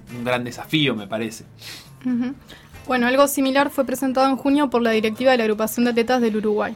En este protocolo, que tampoco fue aprobado y según su presidente Eduardo Ramos no obtuvo ninguna respuesta formal, las largadas también eran por categoría con una separación de tres minutos entre cada una. Además de eso, se proponía la san- sanitización, en palabras de lo que está redactado, de todos los materiales a utilizar, la división con vallas, el uso de tapabocas antes de la largada y una vez que se llegaba, y también eh, la entrega de premios y medallas sería fuera de fecha y de forma individual para evitar las aglomeraciones. Claro, o sea, si vos ganaste, podés venir a retirar tu premio tal día, tal hora. eh, capaz que ahí se hace la foto, como para los sponsors o para lo que sea. Pero no, no es un evento en sí la entrega de premios que muchas veces lo decís genera aglomeraciones. Lo mismo pasaba con las inscripciones, que muchas veces la inscripción es en el mismo momento de la carrera. Claro. Eso tendría que ser previamente, era lo que proponían. Y incluso se hablaba de sanitizar hasta las cajas de cereales, eso me dio un poco de gracia. Decía, Ah, tipo, sí. caja de cereales que se entrega, sanitizar. Bueno, respecto al público, el protocolo establecía que aquellos que no participaran del evento deberían permanecer a 50 metros de la largada y eh, preferiblemente en sus vehículos. Este es un punto interesante porque al ser consultado por la situación de las carreras de calle, Marcos Melassi, director de la Confederación Atlética del Uruguay, señaló eh, este punto como una de las razones fundamentales por las que aún no se concretó un retorno. El gran problema este, de estas actividades era poder controlar eh, el tema del público. Obviamente las carreras de calle son las más este, complicadas, este, porque nadie puede controlar quién se para en una esquina a mirar una carrera, o que tanta aglomeración se genera. Eh, supongamos la San Fernando en Punta del Este, que se estimaba que decenas de miles de personas la, la presenciaban. Este, entonces, para controlar eh, posibles focos, este, era, era un problema eh, importante a sortear. Reconocemos que hay un- este, cierta ansiedad, este, eh, pero aparte de esto que yo te estoy diciendo del público, eh, no es algo que lo digo yo, lo dice el doctor Veloso, ¿tá? lo este, bueno, lo dice Salud Pública, este, no es un invento mío, fue- es más, fueron en algunas conversaciones con ellos que me dijeron, mirá si mire, este, el, el, escollo más grande que tiene es el es el, público inclusive eh, sucede también con los eh, la viabilidad de los costos de un evento que sería de otra característica la conversación que tendríamos ¿no? Claro, como la, la preocupación que surge no es tanto lo que puede surgir dentro del ambiente controlado, entre comillas, de la carrera, que puede ser 5K, 10K o lo que sea, pero que dentro de todo eso puede estar eh, bastante eh, vallado y, y reglamentado el, el- el, digamos, cómo, cómo se transita esa carrera, porque además, digo, si hay competidores, se ponen reglas para esos competidores y si no se los descalifica, eso ya es una forma bastante, digamos, sencilla de eh, tratar de que todo el mundo cumpla esas normas. Eh, el problema principal, según esta versión de- del presidente de la Confederación Atlética del Uruguay, es cuánta gente se puede aglomerar alrededor, en torno a las carreras, y que eso es incontrolable. Incluso no, no se le puede poner sanciones a la gente por ir a ver una carrera de calle. Eh, por lo menos no, no- no se puede en los términos también que se ha elegido eh, políticamente de sobrellevar esta pandemia. O sea, no, no, eh, no se apunta a la sanción de las personas que transiten por la calle, no hay toques de queda, o sea que eh, eso sería como, como una imposibilidad. Sin embargo, él también como que queda de manifiesto ahí en lo que él decía como una puja, ¿no? Entre aquellos que quieren organizar las carreras y él como presidente de la Confederación Atlética queda en un lugar, te diría que en el medio, ¿no? Entre las autoridades nacionales y esas autoridades de or- organizaciones y agrupaciones de atletas que quieren eh, llevar adelante carreras, él tiene que responder frente a todos y por ahora al menos parece haberse inclinado a seguir las políticas estatales, ¿no? Sí, incluso creo que hay un reconocimiento de las directivas de la, de la agrupación o de las organizaciones de que es una cuestión estatal. Edgardo Ramos planteaba que se está reuniendo con las cámaras de senadores, eh, con la Cámara de Senadores, para poder eh, dialogar sobre esto. Beltrán también mencionaba que la Secretaría Nacional de Deporte de alguna forma se había aprobado la mayoría del protocolo, pero se trancaba en lo que tenía que ver con el Ministerio de Salud, ¿no? Eh, además, la mención de, de Melasia a la San Fernando ahí sobre el principio del audio no es menor porque según Beltrán, el principal motivo por el que los protocolos no son aprobados o se dificulta un poco refiere al hecho de que cuando se habla de carreras de calle suele pensarse en estos encuentros multitudinarios. El problema que nosotros le vimos es que por ahí la gente que analizaba el protocolo eh, le decís eh, running o carreras de calle y piensa, suponete, en una San Fernando justamente o una San Felipe Santiago, que por ahí te corren 3.000, 5.000 personas, pero la realidad es que todos los fines de semana hay pruebas de 300 personas, 200 personas, 500. Son muy poquitas en el año carreras que, pueden eh, convocar tanta gente. Nosotros lo que pedíamos justamente es que se retomaran esas carreras chicas. Claro, está bastante claro lo que él plantea, es como no todos los eventos de running son multitudinarios como las, la- las grandes fechas y además incluso en esos casos, eh, por ahí ya había quedado planteado también, eh, puede limitarse el cupo, o sea, limitarse la cantidad de inscriptos eh, y, y, digamos sería una situación sumamente atendible en el entendido que, no sé, por ejemplo, con más de mil personas no se puede realizar un evento, bueno, van mil personas y, y- y nada más a correr eh, y eso se, se limitan las inscripciones y se limita el acceso solamente a los inscriptos. O sea, sería esa eh, una posibilidad, ¿no? Sí, además Beltrán traía el ejemplo de que ya se ha habilitado eventos como el mountain bike que él organiza eh, o el trail en los que participan entre 200 y 300 personas. Entonces él plan- me planteaba y hacía la pregunta de por qué eso es posible y en, la- en las carreras de calle chicas no. Ante Claro. eso, Melasi argumenta que cuando se habilite el atletismo de calle, en sus palabras, las reglas del juego van a ser iguales para todos. Entonces, se va a pensar un protocolo que se puede aplicar a todos los eventos que ya se hacían y no se podría decir, bueno, estas sí se hacen y estas no.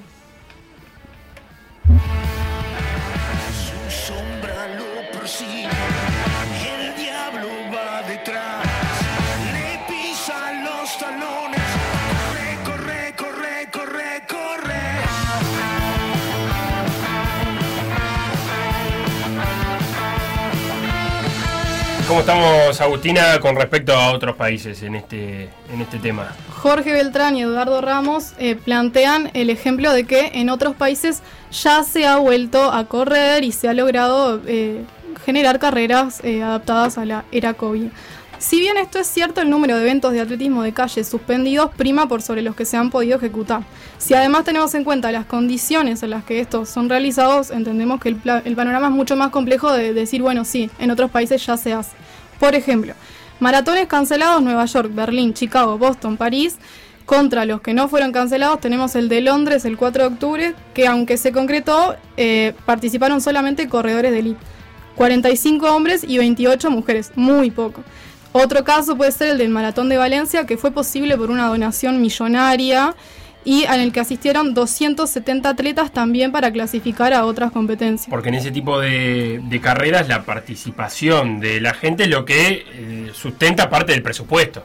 Eh, Sí. so- si, si Te las diría que es maratones- la ganancia. Claro, si las maratones solo la van a bancar, solo se van a hacer con corredores de elite, y no van a ser muchas plazas las que puedan tener o donaciones millonarias o, o- o alguien que quiera poner esa plata, y por alguien me refiero a un estado, eh, para bancar la carrera. Claro, más teniendo en cuenta que son maratones que cierran ciudades. O sea, justo en estos tiempos, eh, esa parte es la no tan difícil, porque vos podés perfectamente, eh, no sé, en, en Ya estamos de- paralizados. claro, de, de- de pandemia y cuarentena, eh, más o menos no, no va a ser tan distinto el movimiento en la calle. No sé, pienso en Londres o, o en, o en maratones así, en, en ciudades así, eh, pero obviamente eh, también se, se- la logística de esos eventos, de cerrar un, circuito para correr 42 kilómetros, es muy grande y, y y obviamente eso tiene un montón de costos. Eh, no creo que solamente con los patrocinadores de los deportistas de elite eh, se puedan descontar ese, ese tipo de, de costos. Lo que sí es importante resaltar también es que eh,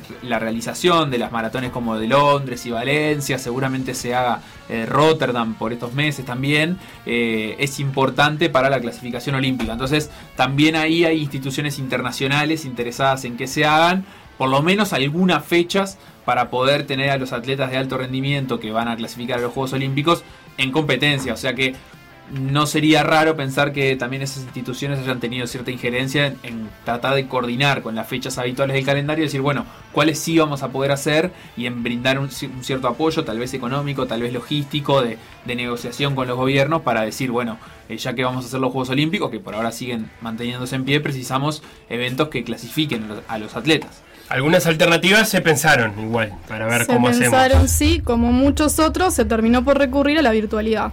Poco a poco las carreras virtuales se han logrado imponer tanto en el mundo como en Uruguay. ¿Y, qué- de qué consta una, una carrera virtual? Porque hoy hablábamos con Cetraro, eh, un mundial virtual de remo se puede hacer con remorgómetro y en tu casa, pero me imagino que una carrera virtual no la haces corriendo alrededor del living. Bueno, si les parece, escuchamos a Beltrán que nos cuenta los detalles de la edición de la San Fernando, que fue de el 8 al 31 de enero pasado. la gente iba, o sea, se te inscribías eh, online, eh, después eh, armamos toda una entrega de kit bastante prolongada en el tiempo para que no hubiera aglomeraciones, que no, no las hubo en ningún momento. Eh, retiraban el kit de corredor que, que contaba de, del número, bueno, lo que se da habitualmente la remera, eh, también le damos hidratación. Eh, y también eh, lo único diferente que se daban en, en esa entrega de kit es que ya le dábamos también la, la medalla de participación. Y ahí, bueno, los invitábamos a, después de retirar el kit, de correr eh, los 10 kilómetros o los 5 kilómetros, en este caso de la San Fernando, que podían elegir, en cualquier parte del, de- del país donde ellos eh, quisieran. Este, eh, a la hora que quisieran y, con quien quisieran, digamos, este, hacían su, su distancia, se tomaban el tiempo con, con cualquier reloj, celular o algún tipo de aplicación que muchos corredores usan. Y bueno, después en la página web estaba disponible un, un formulario en el que ingresabas y bueno, poniendo tu número de corredor y ahí ya te aparecían los datos nuevamente y podías ingresar el, tiempo que, que habías este, empleado para hacer la distancia. Bien, o sea que es un- una forma, digamos, eh, en la que vos podés correr por tu cuenta, en- básicamente, eh, nada, en, en- en tus recorridos habituales, pero hacer esa, digamos, registrar un tiempo para, tener para tener una clasificación. En realidad, justamente no. Eh, eh, Ellos eh, pueden ponerse en... O sea, lo, lo clasifican en la web, pero en realidad no hay una cuestión de quién ganó, sino que es como Ah, para bien, bien, participar. bien. Y él decía, para no discontinuar. También, por ejemplo, el caso de. Hay una que se va a hacer el, el 20 entre el 26 de marzo y el 4 de abril, que va a ser la primera de la agrupación de atletas. Que en esa se van a proponer determinados circuitos, que ahí quizás puede ser una cuestión de, bueno, correr por determinadas partes de Uruguay. Claro. En este no era el caso. Porque pero la clave Sí, es correr sí. en el mismo lugar todos, ¿no? Vos, o vos un lugar corre- similar. vos corres y tenés un tiempo que podés registrar, simplemente no quedás en una clasificación. Exactamente, es eso. Ahí va, es o sea, no, no hay después un ganador, un perdedor, obviamente, y eso tiene que ver con lo que dice Felo, eh, de, de que no todos están haciendo el mismo recorrido. Claro. Claro, mirá si vos agarrás uno con muchas subidas y bajadas, Facu. Y además el hecho de que nadie puede corroborar que el, el tiempo, lo que decían al principio del programa, de que lo que vos pusiste sea real. Bueno, Entonces, yo no quiero, dar, sería no quiero dar válido. ideas, pero eh, en- cuando yo vivía en Viena, Pique, eh, el- el- había que hacer un regenerativo de 10 kilómetros y por una aplicación. Eh, y yo soy golero, a mí no me gusta correr, entonces eh, lo hacía en auto. ¿Vos lo auto?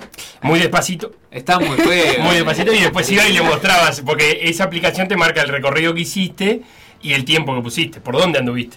Bueno, en Eh, la, en la NFL, uno de los campeones, Gronkowski, parece que en la pretemporada se filmó eh, haciendo los trabajos de pretemporada, pero se filmó un solo día. Claro. Se cambió de ropa, se, se filmó un solo día y todo el resto de los días ponían las grabaciones eh, para que los entrenadores eh, recibieran que estaba haciendo el trabajo, pero en realidad no estaba haciendo el Ah, trabajo, es mi ídolo. seguía de vacaciones. Sí, respecto al tema de las aplicaciones, yo le pregunté a Beltrán si se había pensado en eso y me dijo que en realidad podía limitar un poco porque dependía del sistema que tuviera el celular, entonces por ahora se pensaba en simplemente registrarse en la web. Yo que justo había entrenado y estaba bien para competir y ganar la doble seguro. San Antonio, no, no, al final no me voy a anotar. La doble San Antonio que comenzó ayer y finaliza el 5 de marzo, esa no lo habíamos dicho, que también va a ser con la misma modalidad que la San Fernando. Bueno, entonces los organizadores lo que piensan es continuar trabajando más allá de que esté yendo medianamente bien con esto de las carreras virtuales para que sea posible el regreso y ni que hablar que las, las esperanzas se empiezan a depositar en, en la llegada de las vacunas. Para Melasi, conocer el plan de vacunación es primordial para pensar en el futuro. faltan algunas causas que nos van a dar información. Por ejemplo, todo el tema de la vacunación, esto me parece que es algo muy importante, de cómo se ve, de cómo funciona el plan de vacunación, me parece que, que- que es importante. También la información que se puede obtener, es decir, bueno, las personas que ya tienen la primera dosis, eh, ¿pueden tener mayor contacto o no? O hay que esperar a la segunda dosis eh, se podrá ir liberando actividades de acuerdo a que, si la gente ya tiene la segunda dosis o no. Y también hay otras personas que en, en el uso de su libertad individual dicen yo no me vacuno. Ah, fantástico. ¿Qué haces con esa persona? entonces, porque eh, también, entonces, eh, sinceramente, eh, nos gustaría pensar que en, el- que en este año este, tal vez en el segundo semestre eh, puedan existir este, este tipo de eventos. Este, si son antes, mejor. Bien, así que queda todo entonces presentado. La situación de las carreras de calle, del running en, en Uruguay.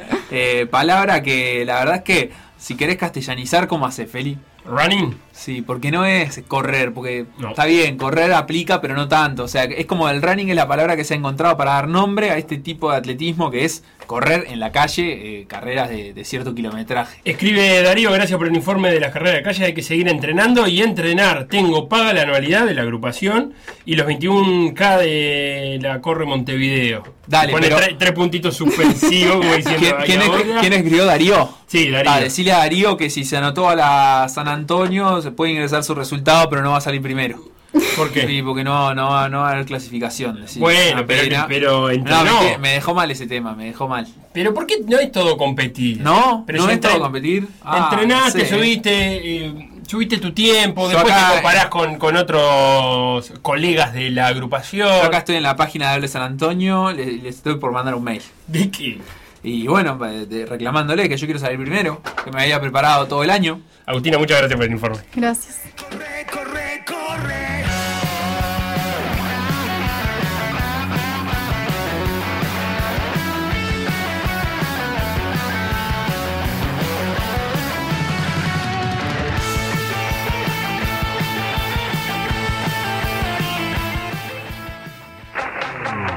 Lo que pasó en por decir algo, revivirlo en pda.uy o buscar los podcasts en Mixcloud o Spotify.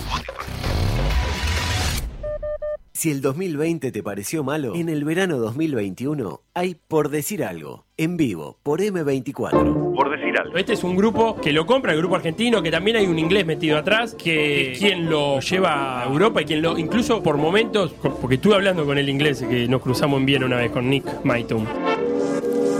Otra idea estúpida del equipo de por decir algo.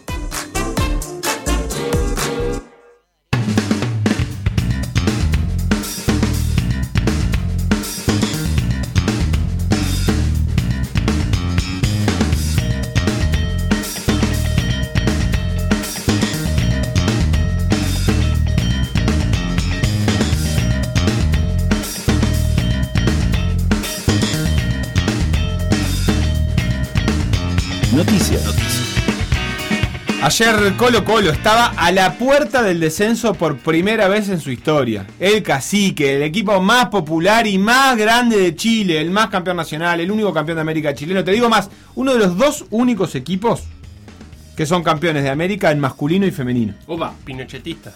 Jugó un partido contra la Universidad de Concepción y el que perdía descendía, así nomás, no hay vuelta. Y pasó esto.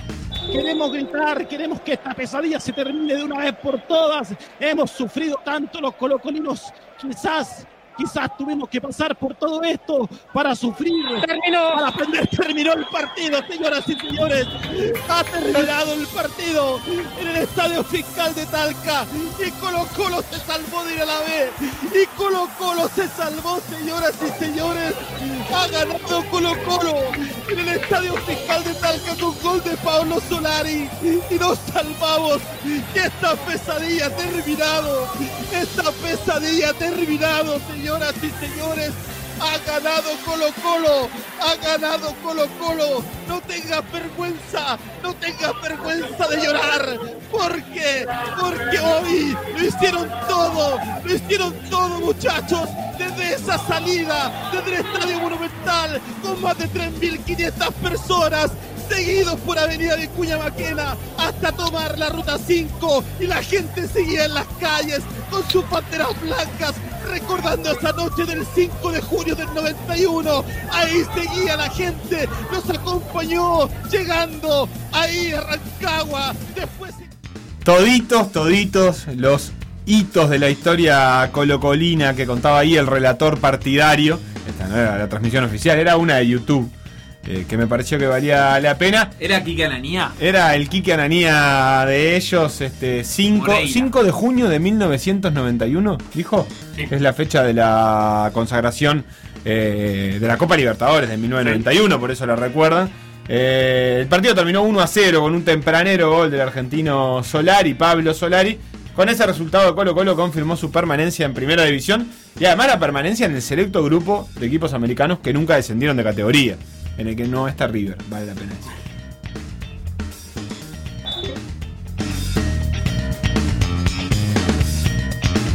Noticias. Ayer pasó lo que nadie se imaginaba, ¿sí? Djokovic le ganó a Karatsev en tres sets, por 6-3, 6-4 y 6-2. Con este triunfo el serbio llega a su novena final dentro de este campeonato. Le ganó a Karatsev que venía de la quali, o sea, estaba cantado Félix, ¿qué querés que te diga? Ahora le toca esperar a su rival que se definirá en la semifinal de este viernes entre Medvedev y Tsitsipas. En cuanto al cuadro femenino, la final se va a disputar este sábado entre Naomi Osaka y Jennifer Brady. Serena Williams, que perdió ante Osaka, no pudo contener las lágrimas en plena conferencia de prensa, luego de decir, ya está, se acabó.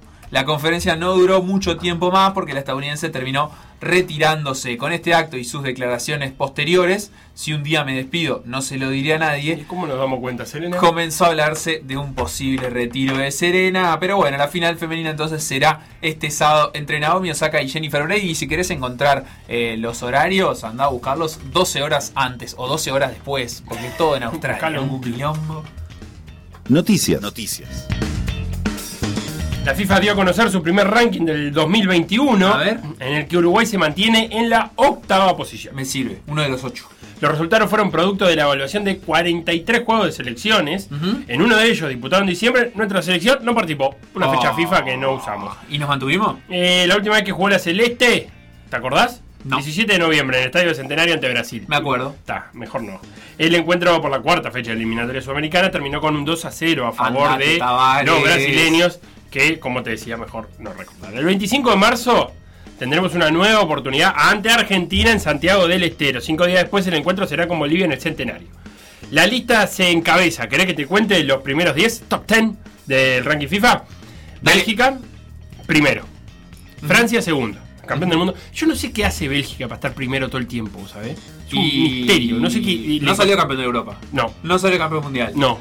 Eh, no salió campeón de nada. Un misterio. eh. Le, le agarraron la mano. No ¿Sigue sin salir campeón? ¿Llegó a alguna final? No, tampoco. Está, Francia segundo, Brasil tercero, Inglaterra cuarto, Portugal quinto, España sexto, Argentina séptimo, Uruguay octavo, México noveno. ¿México noveno? Bueno, bien por los mexicanos que van siguen el camino de Bélgica. No, de última México alguna vez gana esa Copa Esa rara. Copa Oro, con Kaká. eh, con. Italia cierra el top 10 en el puesto número 10. Sin subestimar nada.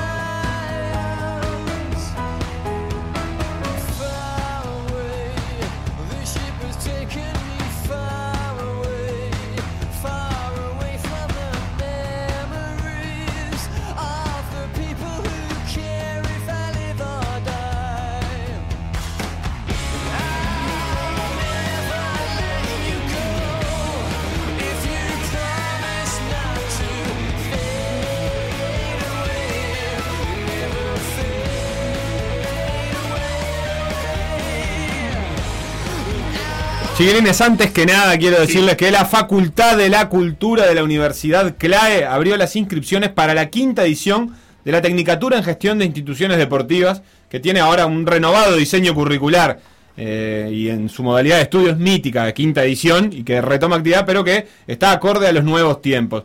Las clases son online dos veces por semana, plataforma virtual que está disponible 7 días a la semana, 24 horas, tiene material de estudio digitalizado, interacción grupal, tutorías personalizadas, encuentros mensuales además en Montevideo con algunas visitas a centros deportivos para así poder conocer su gestión y su funcionamiento. Comienza el 16 de marzo. Eh, falta menos de un mes. 16 de marzo comienza. Más información si quieren en Llaman el 094 543 940 094 543 940. ¿Mandaste un mail vos? Yo mandé mail a admisiones arroba clae con h al final punto edu punto uy y me contestaron enseguida. Enseguida y también Sí. lo podés hacer por las redes sociales. Me Instagram, Facebook Santiago. y Twitter. Muchas gracias Twitter. a Santiago que me contestó y me puso al tanto. Eh, estoy, eh, estoy para hacer Abiertas las la inscripciones entonces de la mítica Tecnicatura en Gestión de Instituciones Deportivas del CLAE. ¿Qué puedo gestionar después yo? Eh, y esto no es una institución deportiva. La cooperativa Perfecto. por No, no, No, esto ¿por qué no. No? Es para instituciones Ah, deportivas de gente que hace deporte, no de gente Yo que no deporte. hace Hoy deporte. juega Parque de Plata, Pero gente que hace deporte, en, o sea, no Ah, es para. sí. Me voy a Todo el mundo hace deporte. Voy a tener que proponer una asamblea de esta Bueno, cooperativa. llamamos a. Si yo hago esta tecnicatura, me parece que me, me Llamamos el lugar y le preguntamos si es para gestionar después eh, cosas de gente que hace deporte pero que hace deporte en otro lado. Y puede ser, como el fútbol playa. Y pero pues, así podría servir para todo. Ayer Capaz le que ganó sirve para a todo. Racing en el grupo A. Después te cuento. igual. Permiso, me voy a firmar Eh, formulario. vaya a firmar formulario. Ayer hubo Champions League. El Borussia Dortmund le ganó 3 a 2 de visita al Sevilla con doblete de Haaland. Eh, o Holland, como se pronuncia. Bien. Y el Porto de local le ganó 2 a 1 a la Juve en un partido que, la verdad que sufrió bastante la Juve. Opa. Eh, y que un gol sobre el final de Chiesa lo mantiene vivo para, para la vuelta. Eh, la semana que viene no son estas vueltas, se siguen jugando otros octavos de final. Está, pará, vamos a ponerme, ponerme en situación, en contexto. Estamos hablando de los octavos de final. Sí. ¿Y se completaron los partidos de ida? No, falta. La semana que viene se completa con Atlético Madrid-Chelsea, Lazio-Bayern, eh, Atalanta-Real Madrid y Borussia Mönchengladbach-Manchester City. Ahí terminamos los partidos de ida. Bien, y recién entonces vamos a poder jugar las vueltas. Y los de esta semana eh, fueron estos dos resultados que acabas de decir, pero repasame los cuatro partidos. La derrota del Barcelona, estrepitosa, 4 a 1 contra el Paris Saint-Germain de local. Bien. Y la ¿Será victoria. este el año del PSG? Y bueno, Eh, eh, ganó sin Neymar aparte, Preguntas ¿no? que quedan en el aire. Ganó sin Neymar. Eh, puede ser el año. Poquetino los tiene enchufaditos. Y el Liverpool le ganó al Leipzig eh, 2 a 0. Hoy, sí, hoy hay Europa League. Opa. Eh, ya jugó el Dinamo Kiev contra el Brujas. Y te lo digo porque en Dinamo Kiev juega Carlos de Pena y en Brujas juega Federico Rica. Ah, uruguayos. Empataron 1 a 1 eh, y empezó el turno de las 14.55. Real Sociedad recibiendo el Manchester United, no sé dónde, porque hay un montón de partidos que no se juegan donde deberían jugarse. Por ejemplo, la Real Sociedad está jugando de local en Turín. Por temas COVID y qué país deja entrar a qué país, viste, todo ese puzzle es rarísimo. Así que la Real Sociedad está recibiendo al Manchester United en el partido más eh, con más renombre de, de las 14.55. Estoy viendo si Cavani empezó.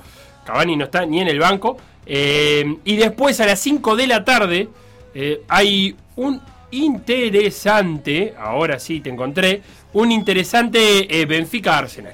A las 5 de la tarde con Bueno. presumiblemente Darwin Núñez de, de titular. Esos son los dos partidos que recomiendo de Europa ¿Y de Mbappé no vas a decir nada? Ya dijeron, ya los escuché. sí. Benfica Arsenal. Benfica Arsenal, ¿no te gusta? Bueno. Eh, Puede ser. La verdad que no, que ¿No? mucho no. Bueno, Bueno, está, si juega Darwin es un partido, sí, es un partido interesante para ver. eh, pero A las que- 5 juega Progreso Nacional también. Me gusta No más. sé qué hacemos.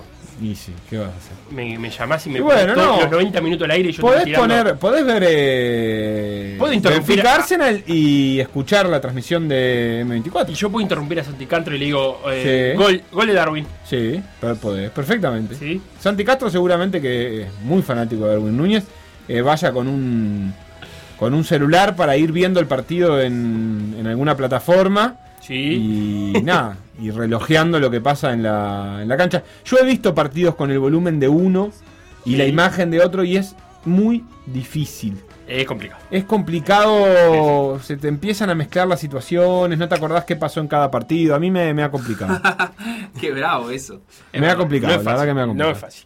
Bueno, hasta acá llegamos, Sebastián. ¿Querés algo? Sí, Decime algo más. eh, yo quiero repasar esto que decía Sebastián hoy a las 17 horas, Progreso Nacional, y a partir de las 16, eh, por decir fútbol, la- con la previa a cargo de Sofía Romano. Eh, después estará Santiago Castro, Santiago Díaz, Guzmán Montgomery durante el partido. Y para hacer las delicias de propios ajenos también estará el señor Lugo Auto Freire. ¿por qué no? Estamos de acuerdo que el resultado de Peñarol de ayer se termina de. La reacción termina de cerrarse ¿Eh? hoy como la Sí, nacional.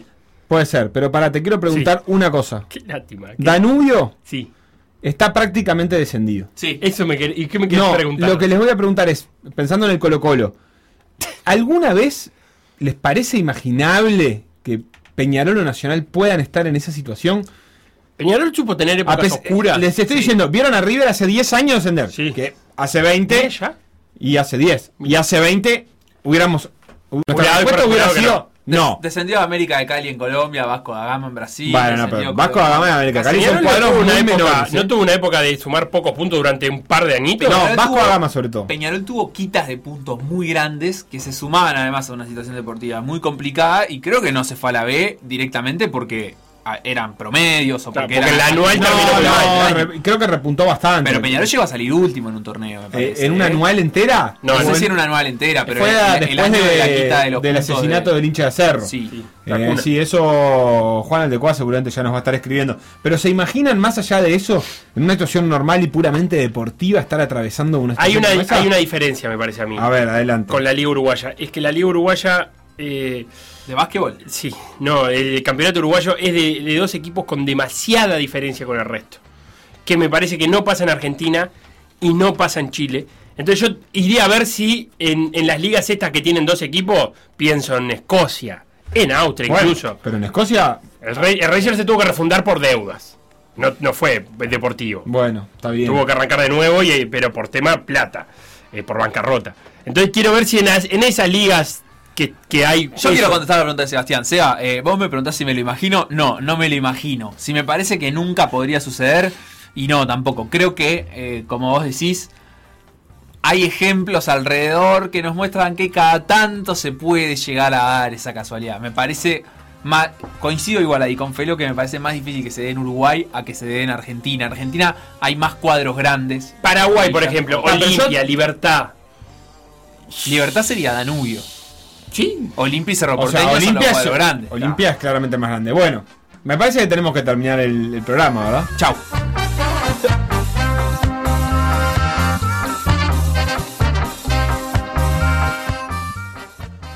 Escucha M24. 97.9 FM Montevideo, 102.5 FM Maldonado. La FM con identidad uruguaya.